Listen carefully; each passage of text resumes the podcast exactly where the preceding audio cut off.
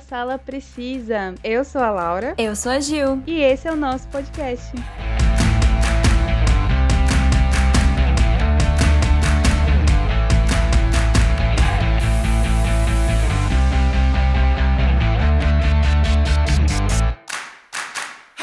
Para tudo! Antes da gente entrar no tema do episódio de hoje, o que, que foi esse filme do Batman, hein, Laura? Nem fale. Assim, gente, vá com o coração aberto para assistir esse filme, porque ou você vai odiar ou você vai gostar muito do filme. Sim, 880, hein?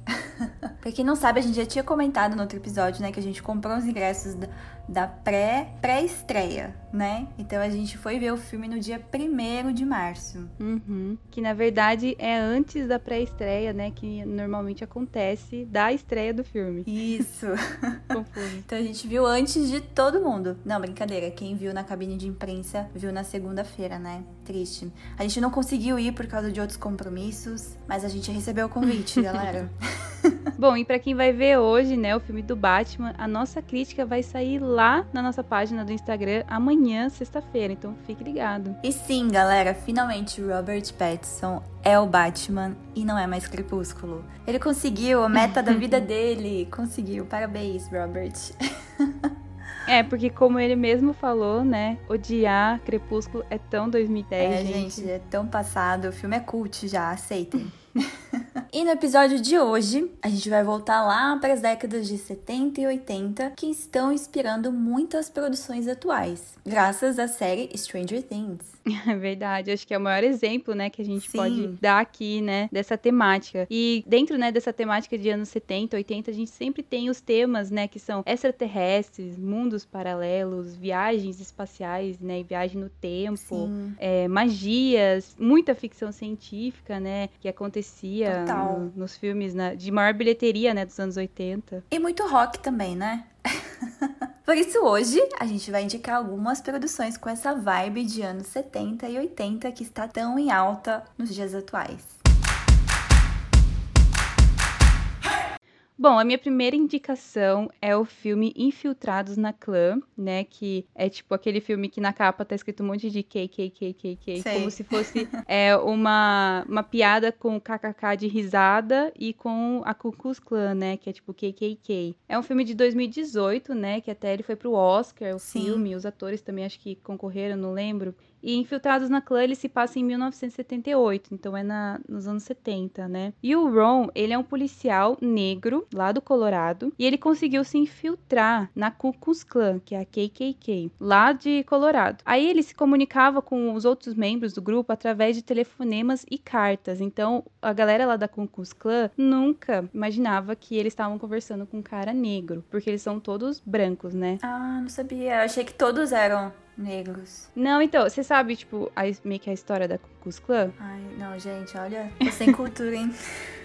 então, a Ku Klux Klan, eles foram, né, uma galera lá, é, é tipo um movimento uhum. lá nos Estados surgiu nos Estados Unidos, eu acho. Não sei se eu tô falando besteira aqui, gente. Mas surgiu lá nos Estados Unidos e eram só de pessoas brancas, né? Da raça ariana, porque eles acham que eles são, tipo, é, superiores e que, sabe, aquele, todo aquele negócio Sim. lá. E eles usavam, tipo, uma, uma, roupa específica, branca, assim, que dá até meio medo, assim. Que a gente vê lá em Watchmen, sabe? Uhum. É meio que naquele estilo. Acho que o Watchmen faz bastante referência com, com os clãs. E, então, daí o Ron, né, que ele é o policial, ele, ele tá tentando se infiltrar na Klux Klan, né, pra pegar os caras lá. Só que ele sempre se comunicava por telefone e por carta. Só que daí chega um momento dessa é, amizade que ele acaba fazendo com, com os caras lá, né? Ele precisa se encontrar pessoalmente. Ah. Daí ele fica tipo, putz, como que eu vou fazer isso agora? Sim. Daí que entra o nosso Kylo Ren. Kylo ah, Ren ele faz, faz olha só, não sabia. Uhum. E daí ele é um dos, dos. Eu, na verdade, eu não sei se ele é policial ou se ele é detetive lá da, da delegacia onde o Ron trabalha. Uhum. Daí ele meio que faz um acordo lá com, né, com o Kylo Ren. Daí o Kylo Ren vai no lugar dele, né, como se fosse o Ron. Então ele meio que planeja o que, que ele vai falar, né, ele conta toda a história das ligações dele e tal, enfim. Então esse filme, é, ele conta bastante da história da Ku Klux Klan, né, só que eu acho que ele conta com um tom, assim, meio que, não de comédia, não é tanta comédia, assim, a comédia não é pesada, sabe? Mas, Mas tem comédia? Sim, ele, tipo assim, ele não é totalmente drama. Ah. Ele acho que deve, pode ser considerado um drama com comédia, sabe? Porque é, a amizade do Ron com o, o ator do Kylo Ren é muito engraçado os dois, porque o Kylo Ren, ele é meio... Ele é um detetive, assim, meio bobão. bobão assim. Sabia, a cara dele.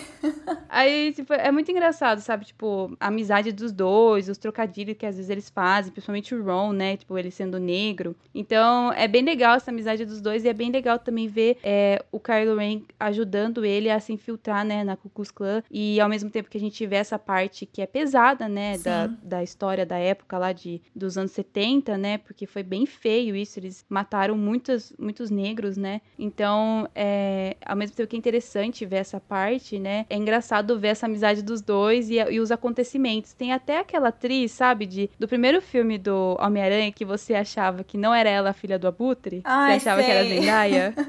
Sei. Então, eu indico muito esse filme. Ele tem para alugar lá na Amazon. Infelizmente, é o único lugar que tem para assistir. Ai, Amazon, por que, que você faz isso com a gente? Já tem que pagar o streaming, tem que alugar ainda o filme. Oxi. Nem fale. A não ser que você tenha o famoso streaming, né? Que a gente sempre indica. Sim, sempre tá lá, gente. com certeza, é. Com certeza deve ter no streaming. E eu indico bastante, porque o elenco é muito bom. Tem, né, o Adam Driver, que é o, o Kylo Ren. Tem o, o John Washington, que faz o Ron. Tem essa a Laura, né, que fez Homem-Aranha, filha do Abutre. Tem até o Venom, aquele Venom que você gosta lá, ah, sabe? não acredito, adoro ele. Tem, tem ele também. Então, é um elenco muito bom desse filme. Esse filme vale muito a pena. Ele concorreu a Oscar. Eu não lembro se ganhou. É, nossa, é um filme que com certeza você tem que ver e retrata bastante os anos 70, tipo, na questão fotografia, roupa, uhum. principalmente, né? Trilha sonora? Trilha sonora também. Ai, que demais. Fiquei com vontade de assistir. Eu confesso que quando eu vi sobre o filme, eu falei, não me chamou muita atenção, sabe? Por causa de ser é, coisas históricas. Eu falei, ah, deve ser um uhum. drama, uma coisa mais séria. Mas você falou que sim. tem um tom de comédia, né? Não sei se chega no humor ácido ou não. Então, eu acho que sim. É? Eu acho que chega a ser meio que humor ácido, sim. É por causa de ser um tema pesado, né?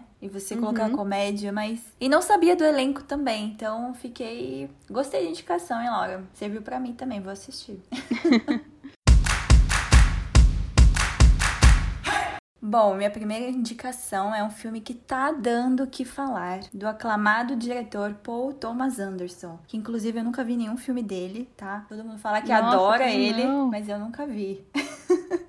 pois é, sou meio poser dele. Mas o filme é Licorice Pizza. Não sei se é assim que pronuncia. Acho que é assim, né, Laura? Uhum, eu acho que é também, não sei. Bom, eu vou falar assim, gente. E o filme tá concorrendo em três categorias do Oscar. Eu já disse antes, e eu vou falar de novo, que o Oscar vai surpreender se 10 estatuetas de melhor filme pra Licorice Pizza. Olha, depois que eu assisti, eu queria que isso acontecesse, sério. Queria muito que levasse de melhor filme. Você não concorda, né, Laura? É que você não viu ainda. É, então, é que eu não assisti ainda, mas eu acho acho que seria legal também, claro, com certeza, tipo, dar para eles, né? Ia ser é, bem inédito, assim, né? Seria. Porque, assim, basicamente é uma história. É simples a história desse filme.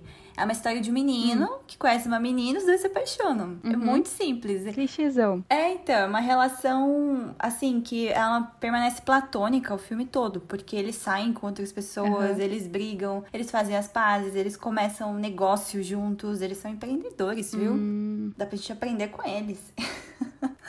e uh, então é a história do Gary, né, o principal, que ele é um estudante do ensino médio, high school. Ele é um ator mirim e ele chama atenção porque ele tem muita autoconfiança. Que aliás eu queria muito. Eu tô com 27 anos e não tenho autoconfiança que esse menino tem. Ele tem 15 anos. tipo aquele menino que anda com é, assim com a cabeça para cima, sabe? Só olha uhum, para cima. É, ele muito autoconfiante. e aí o filme se passa lá em 1973. Em um dia, ele se apresenta a Lana. A Lana, para quem não sabe, ela também é uma estreante no cinema. É o primeiro filme do ator que faz o Gary e é o primeiro uhum. filme da atriz que faz a Lana também. O nome dela na vida real é Alana Hain, não sei se é assim que pronuncia. Para quem não sabe, ela é uma da a caçula das três irmãs e elas têm uma banda indie chamada Hain. Legal, não sabia. É, eu não conheço a banda, já ouvi falar, mas não ouvi as músicas. E a coincidência é que os clipes dessa banda foram dirigidos por quem? Adivinha aí, Laura? Não sei quem, o Thomas Anderson. Sim. Ah. Pelo diretor do filme. E ela, né, o nome dela é Alana no filme também. Ela é uma menina entediada, que ela é ajudante do fotógrafo que faz as fotos do anuário da escola, sabe? Né, que lá nos Estados Unidos tem o, o anuário. Uhum. Então eles se conhecem lá, que ela tá ajudando, é o dia da, dessas fotos, né, na escola do Gary. E ela tá lá ajudando o fotógrafo. E aí ele se interessou por ela. Então ele convida ela para jantar. E assim, ela é mais velha que ele, né? 10 anos mais velha que ele. Só que o fato dele ser assim, inteligente, ser mostrar muita segurança, autoconfiança, sabe? Acabou é, cativando ela. Então ela aceitou sair com ele, né? Porque você aceitar sair com um menino de 15 anos, Laura? Na sua idade? Não. Não, né? Na minha idade agora, não. É, então.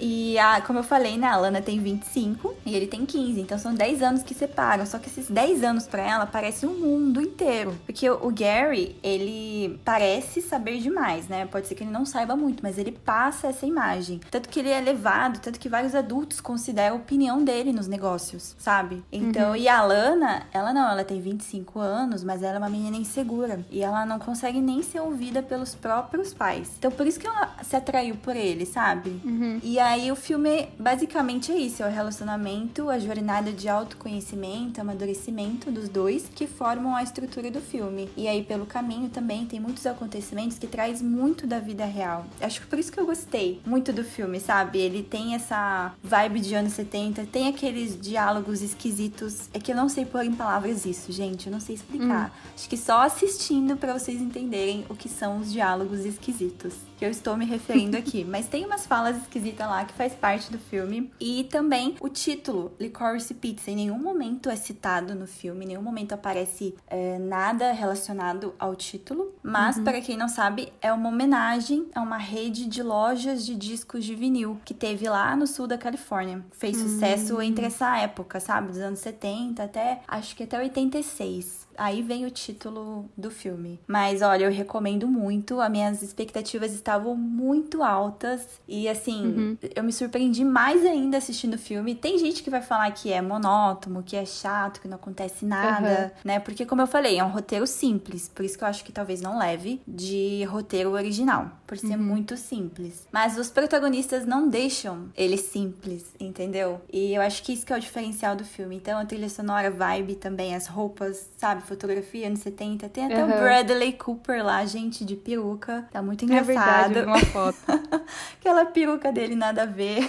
É bem divertida as cenas que ele aparece. E também uma uhum. coisa que eu percebi nos créditos, sabe? Quando vai aparecendo o nome. Porque os créditos uhum. finais é tipo, aparece a pessoa e o nome, sabe? Do uhum. ator e do personagem. Eu percebi que a família inteira da Alana faz o filme. Ela, as duas irmãs e o, os pais. Legal. Eles, é, eles formam a família dela lá no filme. Eu não sabia disso. E também um fato curioso que eu não sei. Eu acho que eu li por cima, mas não, não sei se eu consigo confirmar. Mas tem um ator que faz, que o sobrenome é DiCaprio. Se não me engano, é o pai hum. do Leonardo DiCaprio. que faz o filme. Caramba! Pois é, tá lá também. Aparece bem pouquinho. É um cara que vende colchão de água. Aliás, é esse, vou dando spoiler que é esse negócio que ele, eles começam a vender: colchão de água. Hum. Tava famoso na época lá, dos anos 70. É, teve uma época que foi famosa mesmo. Ah, é? Ah, então foi uhum. isso. Porque você tava vendo colchão de água. Deve ser bom.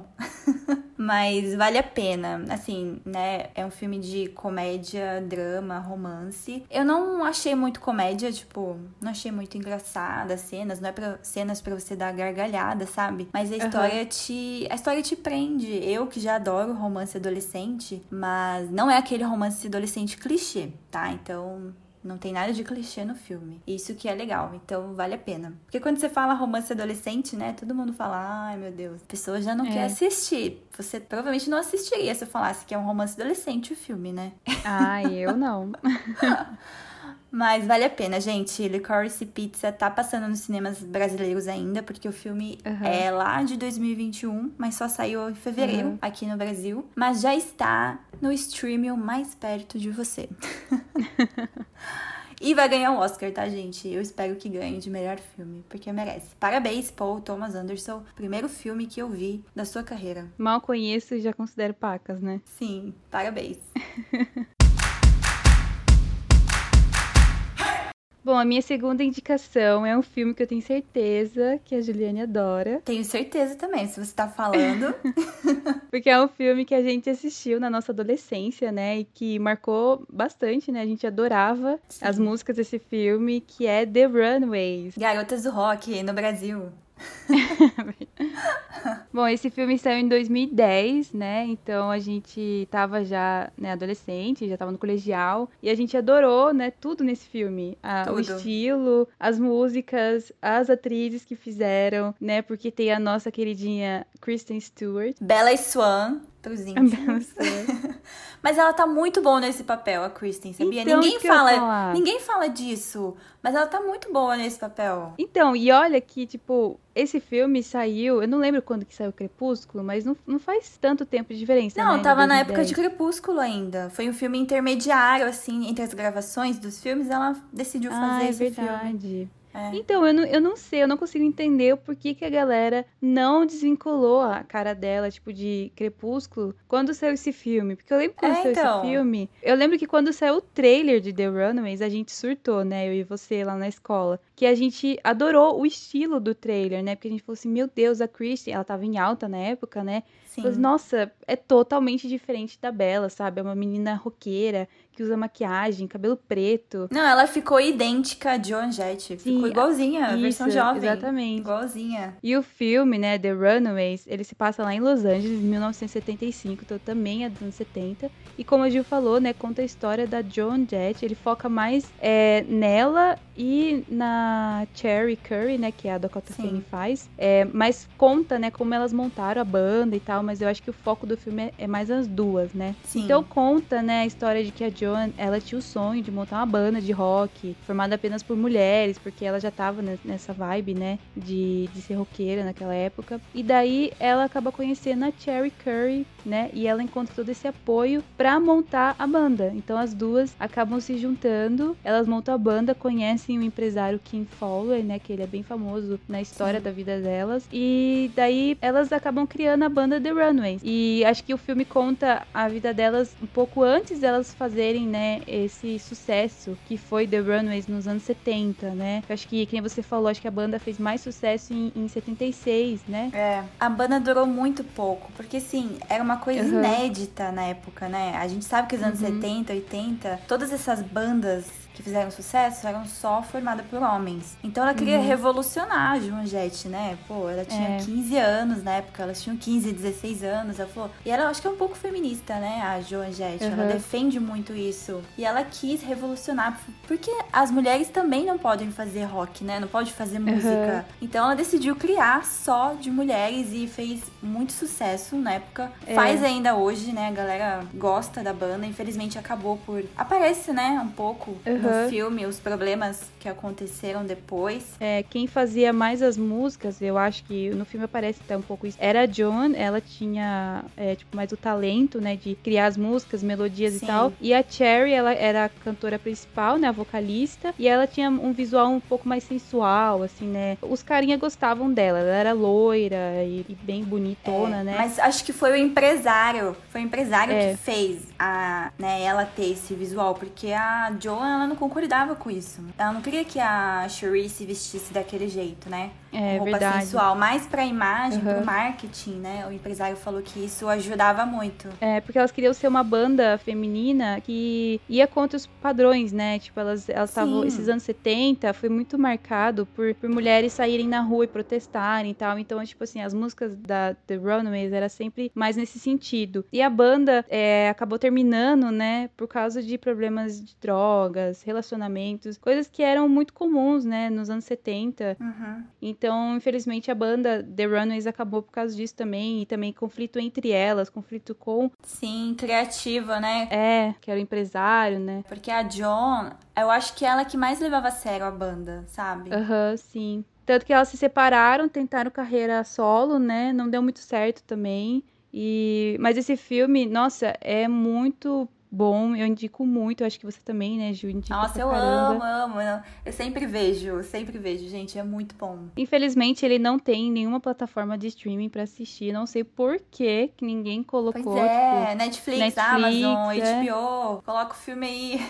Mas, né, a gente indica você assistir no stream, eu claro. Com certeza tem lá, vale muito a pena. É, o elenco tá muito bom, fotografia também. Eu acho que todos esses filmes que a gente tá indicando de anos 70, o que marca bastante é, são três coisas, que é fotografia, figurino e trilha sonora. Sim, com certeza né, desse filme é, é, é, um. Ele não chega a ser musical, mas mostra as meninas cantando, né, algum, em alguns momentos. E é muito bom a trilha sonora, é muito legal. Elas, elas regravam. Não sei se elas regravaram as músicas. Regravaram algumas, sim. Gravaram. É, Kristen e Dakota cantam muito bem, hein? E o visual também tá incrível. Eu lembro que a gente surtou quando saíram as fotos promocionais na época. Né? Não era nem promocional, era foto de, de bastidor, assim, né? Acho que era tipo fã que conseguia tirar. Sim, elas usavam aquelas aquelas botas com saltão, né? Bem alto, uhum. assim, umas roupas coladas. Nossa, eu adoro, é. gente, o visual dos anos 70. Se eu andar na rua aqui em Tapetininga, acho que a galera vai estranhar, né?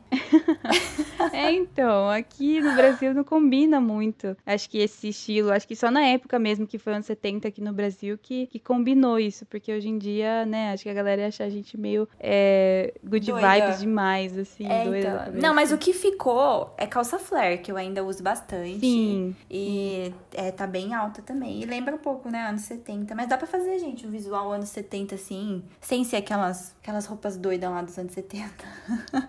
Woodstock. então fica aí a minha indicação de The Runaways, Garotas do Rock.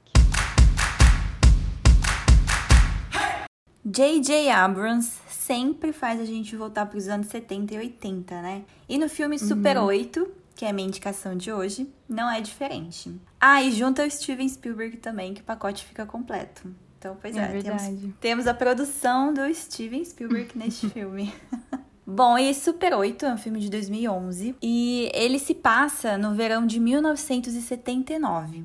Mostra que o deputado e o xerife lá da cidade, o Jack, e o seu filho de 14 anos, o Joe, eles é, lamentam pela morte da mãe, né, Elizabeth. Ela acabou sofrendo um uhum. acidente na usina siderúrgica onde ela trabalhava. E aí a gente acha que o foco principal do filme é que alguns meses depois, o melhor amigo do Joey, ele decide fazer um filme, né? Grava... Uhum. Quem nunca gravou um filme, gente, quando era criança? Eu gravava filme direto com as minhas amigas. Não sei se você lembra, Laura. A gente eu gravava lembro. filmes de terror. É que eu não, eu não atuava naquela época, né? Eu era é. diretora eu era câmera, eu era roteirista, eu era tudo por trás das câmeras. Mas eu não atuava. E nesse filme, né, o amigo do Joey, ele decide fazer um filme de zumbis de baixo orçamento, porque eles querem participar de uma competição internacional de cinema. E aí que veio o título Super 8, porque para gravar esse filme eles usam uma câmera Super 8. Uhum. É, é uma câmera de filme Super 8, né? Aquelas câmeras antigas que você segura, parecia tipo um revólver assim, ah, segurava com uma mão e o nome do filme do daquela câmera chama Super 8. Então, esse grupo de seis amigos, né, eles estão gravando lá numa estação de trem, porque ele quer fazer um filme, uma cena com trem passando atrás, né? Pra ficar uhum, efeitos real. visuais. Fica mais real, é. já que não dá para colocar pelo computador um trem, né? Então vamos gravar numa uhum. estação de trem. Só que daí, quando eles estão gravando, eles acabam testemunhando uma colisão noturna, eles estão gravando à noite, né? De uma caminhonete com um trem de carga. E essa colisão, eles acabaram registrando com a câmera, né? A Super uhum, 8. Sim. A câmera que eles estavam usando. E aí, depois desse acidente, coisas estranhas começaram a acontecer lá na cidade deles, que se passa em Ohio. E aí eles conseguem ver, e quando eles conseguem ver o que foi filmado, eles percebem que uma criatura misteriosa acabou escapando durante essa colisão, né? A gente não chega a ver em detalhes, né? Mas a gente vê, tipo, um vulto saindo lá do, do acidente, da colisão. E como é de praxe, né, em filmes de invasão extraterrestre, mistérios com alienígenas, sempre tem envolvimento do governo por meio de militares. Uhum, verdade. É, que sempre quer tornar esse acontecimento é, em sigilo, né? Não quer que seja uhum. divulgado, né? E enquanto acontece vários ataques diretos e indiretos à população, porque eles acabam perdendo, se não me engano,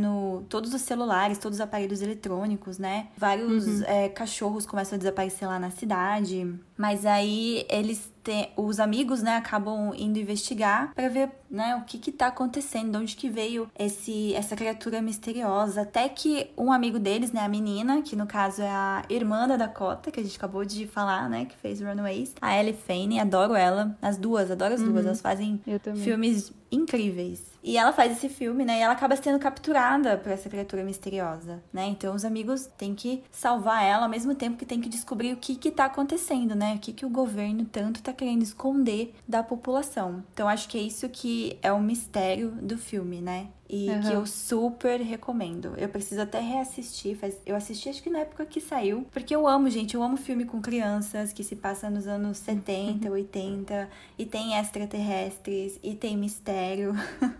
Lembra Stranger Things, né? Falando assim. Lembra, isso que eu ia falar. Lembra é, bastante, então... né? Por ser um grupo de crianças, né? De amigos, principalmente. Eu acho que Super 8 é um. Ele entra pra lista, assim, eu não sei, tipo, mas é a minha lista que eu sempre recomendo, né? Uhum. Clássicos da ficção científica, sabe? Ele é Sim. é muito bom, ele é um filme de ficção científica maravilhoso e que a gente, assim, é, não vê a princípio quem são os extraterrestres, mas eles sempre estão ali, né? Mas a gente não vê a cara deles, porque a gente sabe que cada filme de ficção científica com essa temática retrata o extraterrestre de um jeito diferente, né? Sim, é verdade. Então, porque a gente não conhece como que é a cara deles de verdade, real oficial, né? É. E... mas acredito muito que esse ano a gente vai ter contatos. Ai, brincadeira, não vou entrar nesse Será? assunto. Não sei. Teoria de conspiração, hein? Adoro. Vai ter parte 2. Prepare-se aí, hein? Parte 2. eu acredito muito. Tive até essa discussão esses dias no meu trabalho, que ah, galera, é? acho que eu sou louca. Ele falou assim: não, não existe, Laura. Eu falo, não, a gente vai ter contato sim. Não, eu acho que existe, gente. Eu acho que eles já estão infiltrados. É tipo Screws. Eu acho que eles já estão infiltrados aqui com a gente, hein? E a gente não sabe. Bom, mas seria legal, né, a gente fazer um episódio só sobre essas, esse tipo de teoria, né? Vamos, Principalmente vamos quando fazer. saiu essa notícia. Mas, enfim, é, Super 8 é muito legal. É, tipo, se você curte, se você ama Stranger Things, se você tá com saudade de assistir a série, se você tá esperando a nova temporada, acho que vale muito a pena você assistir esse filme para você, é, sabe, tipo, até sair a nova temporada de Stranger Sim. Things. Sim. E eu acho que não é todo mundo que conhece esse filme, né? Apesar de ter o J.J. Abrams como diretor, produtor, Steven Spielberg, eu não acho que foi tão, assim, divulgado esse filme, mas uhum. que merece, viu? Apesar de ser de 2011, ele tá muito bem ainda, sabe? Dá pra assistir. E os atores são muito bons, né? Sim. Não são, não considero crianças, né? Porque o menino tem 14 anos, mas é na mesma vibe, gente, de Stranger Things. Ah, sim. É, a diferença é que a gente não vê nesse filme. Eu acho legal que, para manter o mistério, né? E esses tempos eu vi vários filmes com essa temática, né? A gente nunca vê o vilão do filme, a gente nunca vê a criatura misteriosa, sabe? É sempre um uhum. vulto, uhum. é sempre, tipo, eu acho legal isso, não precisa mostrar o que é, uhum. sabe? Porque a gente sabe o que é. Então é legal que fica na nossa imaginação, né? Como que a gente vai retratar essa criatura misteriosa, esse alienígena. Então, uhum. deixa esse mistério no ar, deixa um ar de suspense. E Super 8 tem muito disso, então vale muito a pena. E é muito sim. legal também ver eles gravando filme de zumbi, gente. Uhum, é muito sim. legal.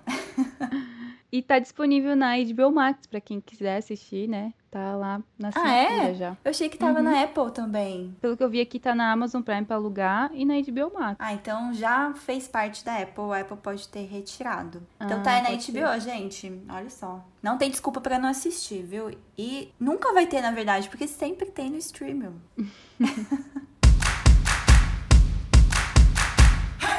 Bom, a minha terceira e última indicação é um filme musical que eu amo. Eu amo muito esse filme, amo muito a trilha sonora e os atores também, né? Que é Across the Universe, um filme de 2007. E para quem não sabe, Across the Universe é uma música dos Beatles então, na verdade, esse filme, ele aparece, né, várias músicas dos Beatles famosas, né? Mas acho que é mais focado no romance dessa música. Então, por isso o título, né? Sim, filme maravilhoso, gente. Se você não viu ainda, você está perdendo, hein? Porque, nossa, é bem antigo, né? Um pouquinho assim, 2007, uhum. já faz uhum. mais de 10 anos. Mas é muito bom, eu sempre revejo. É, eu acho que é um filme que envelheceu bem, né? Muito bem. Não tem como enjoar desse filme, gente. É incrível. Não tem mesmo mesmo. E na verdade, ele não é nem dos anos 70, nem dos anos 80, mas ele se passa na, na década dos anos 60. Mas eu acho que é bem no finalzinho, assim, é quase anos 70, sabe? Sim. Mas conta a história do Jude e da Lucy, né? Quem interpreta o Jude é o Jim Struggles, não sei se vocês conhecem. Adoro ele. E a Lucy, né, que é a nossa Evan Rachel Wood, que para quem assistiu Westworld, ela fez, né, a principal lá da série. Então, é, o foco principal desse filme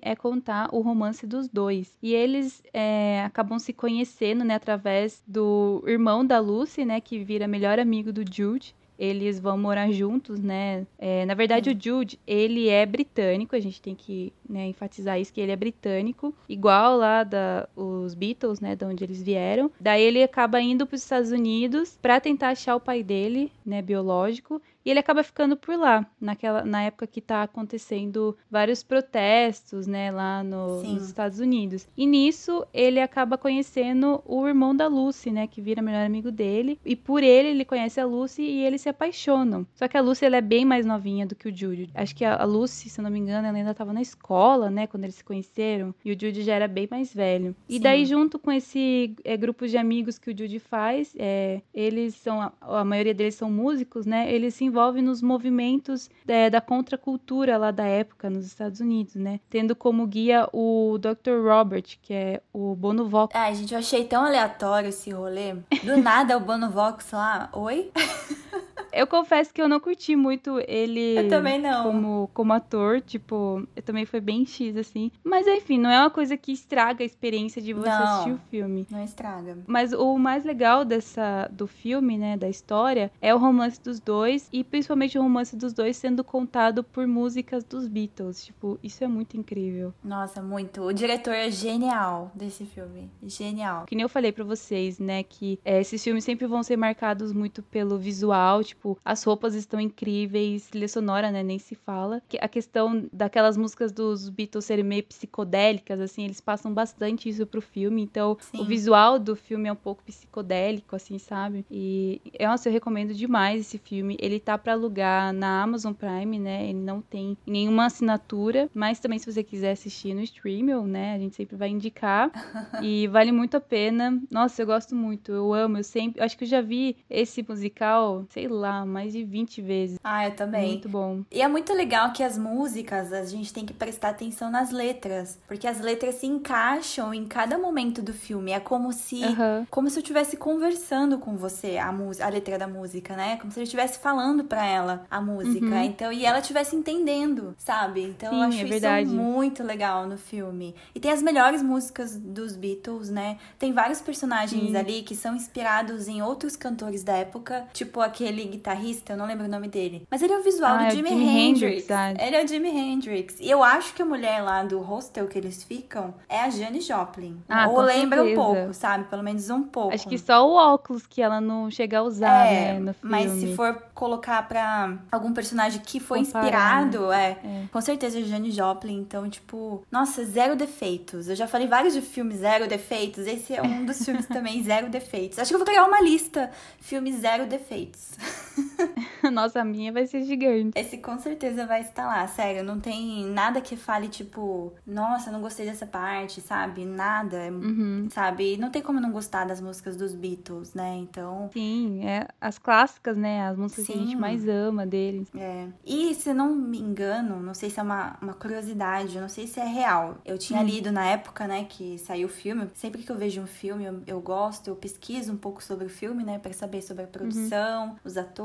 E eu vi que parece que eles cantam ao vivo as músicas. Tipo, eles estavam cantando ah, enquanto tinha, estavam é, gravando. Eu tinha visto isso também, acho que em é, algum então, lugar na época. Não sei se foram todas, mas algumas parece que eles cantaram ao vivo. Eles não, é. não estavam dublando. Isso que deixa mais legal, né, o filme. É, eu acho que tem, tem duas que dá para você sentir que é ao vivo, que é uma que aquele carinha lá que a gente acha que é o Jimi Hendrix lá, que ele tá cantando sozinho, que quando ele chega lá nos Estados Unidos, na cidade lá do, dos, meni, uhum. dos meninos estão. E eu acho que na cena que o Jude tá cantando no telhado, é, All We Need Is Love, hum. que parece muito que é ao vivo. Tipo, ficou muito boa também essa música. É, acho que é uma das músicas que eu mais. É a música que eu mais gosto no filme. Ah, eu gosto. Eu acho que aquela Something, sabe, que ele tá cantando pra Lucy, eu acho que também parece ao vivo. Hum. E a outra que a Lucy tá cantando também, quando ela tá um pouquinho chateada lá com o Jude, porque sempre acontece isso, né, gente? Uhum. Nos relacionamentos.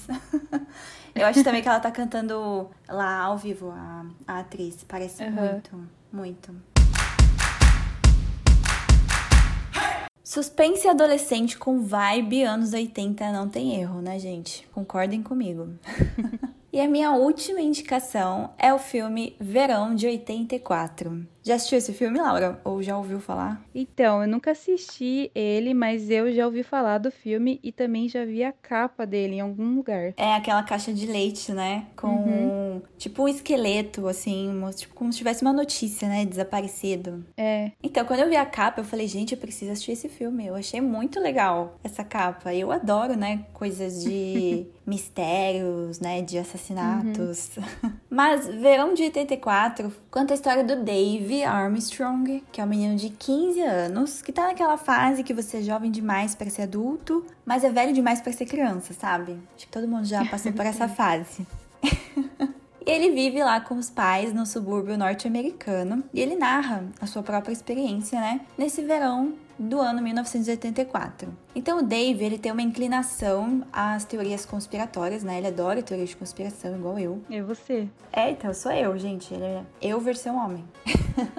E a gente vê que o quarto dele é cheio de manchetes sensacionalistas coladas na parede. Então, naturalmente, ele acaba ficando entretido com a notícia de que um serial killer, matador de adolescentes, está em ação nas proximidades então imagina, eu também ia ficar curiosa. Não sei você, Laura, se você tivesse uma notícia de que seu bairro tá tendo serial killer. Na verdade, ia ficar com medo. Eu ia ficar, é, com, eu ia medo. com medo, mas eu, eu ia querer saber quem é também. É, então. E mais que isso, ele também começa a suspeitar que o assassino pode ser o seu vizinho policial. Imagina. Nossa, acho muito Nossa. legal isso.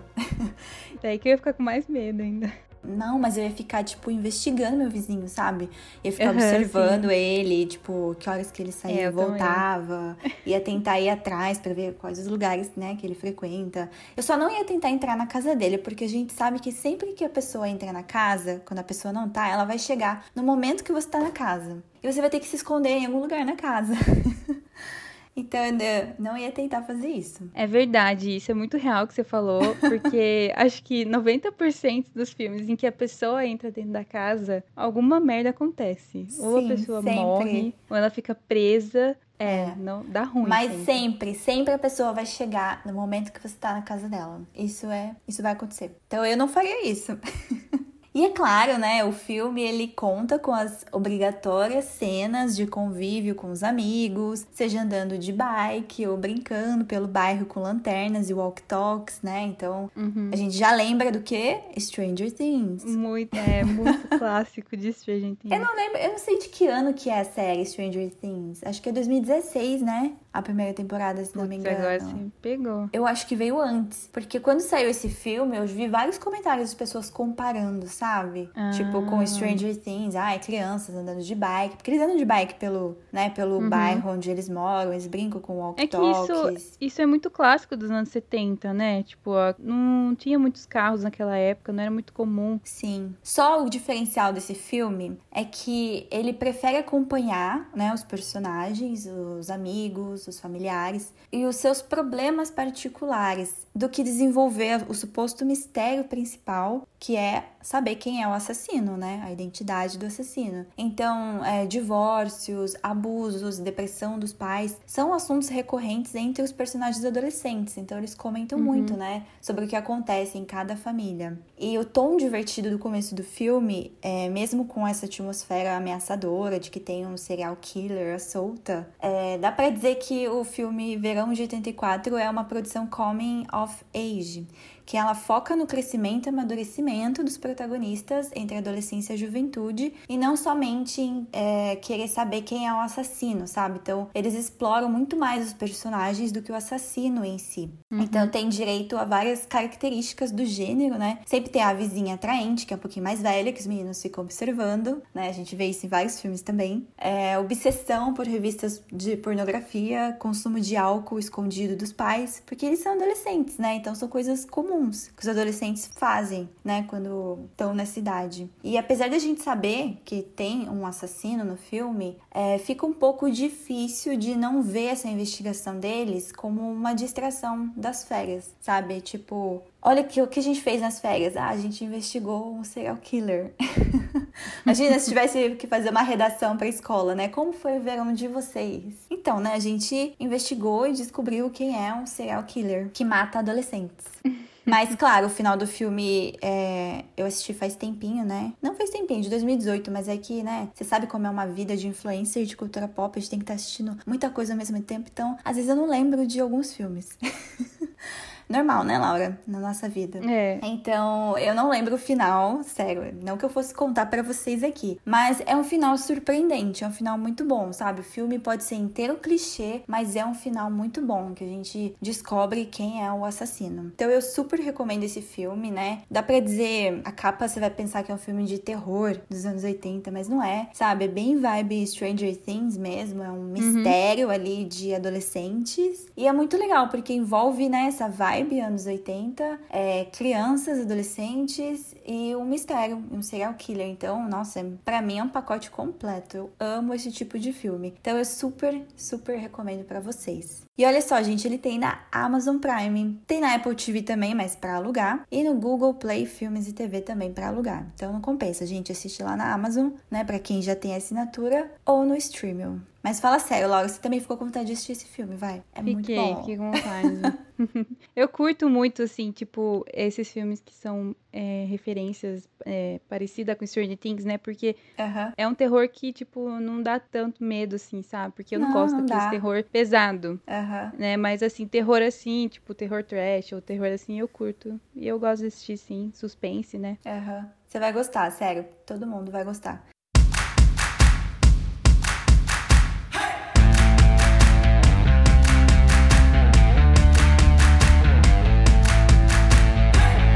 Bom, então é isso, pessoal. Esse foi o nosso episódio, né, de filmes com vibes anos 70 e 80. A gente também fez bastante referência a Stranger Things, mas lembrando sempre que os filmes que foram feitos lá nos anos 70, nos anos 80, são tão bons quanto os filmes feitos agora, né, atuais, que fazem referência aos anos 70 e aos anos 80. A gente sempre vai indicar, né, filmes é, das duas épocas, né, tanto os novos quanto os antigos, porque a gente ama, né, é, os anos 70, os anos 80, a gente curte muito essa vibe, então a gente sempre vai indicar. Lembrando também, né, que uma das séries com maior referência aos anos 70 é a sitcom That 70 Show, né? Apesar dela ter, ela teve início nos anos 1998 e ficou no ar até 2006 né? Uhum. A gente uhum. tem bem, retrata muito bem como que era, né, a vida dos adolescentes uhum. naquela época. E é muito engraçada essa série, vale muito a pena. Tem o nosso querido Ashton Kutcher e a Mila Kunis, né? Gente, ela tá muito é novinha. É Não sei quantos anos ela tinha lá, acho que ela tinha o quê? 18, 17, mas é por aí, por né? Por aí, é. Uhum. É, então a gente vê, é legal ver o início da carreira, né? Foi o início da carreira dela, praticamente, essa série. É. Então fica aí também nossa indicação, Dead Seven Show. Então não deixe de nos seguir lá na nossa página do YouTube, que a gente sempre tá postando os episódios. Sala Precisa Podcast se inscreve lá no nosso canal. E também na nossa página do Instagram. Arroba Sala Precisa Podcast. Que a gente sempre está postando conteúdo original Sala Precisa e também indicações de playlists muito boas. Até a próxima, pessoal, e bom filme para quem vai ver Batman hoje nos cinemas.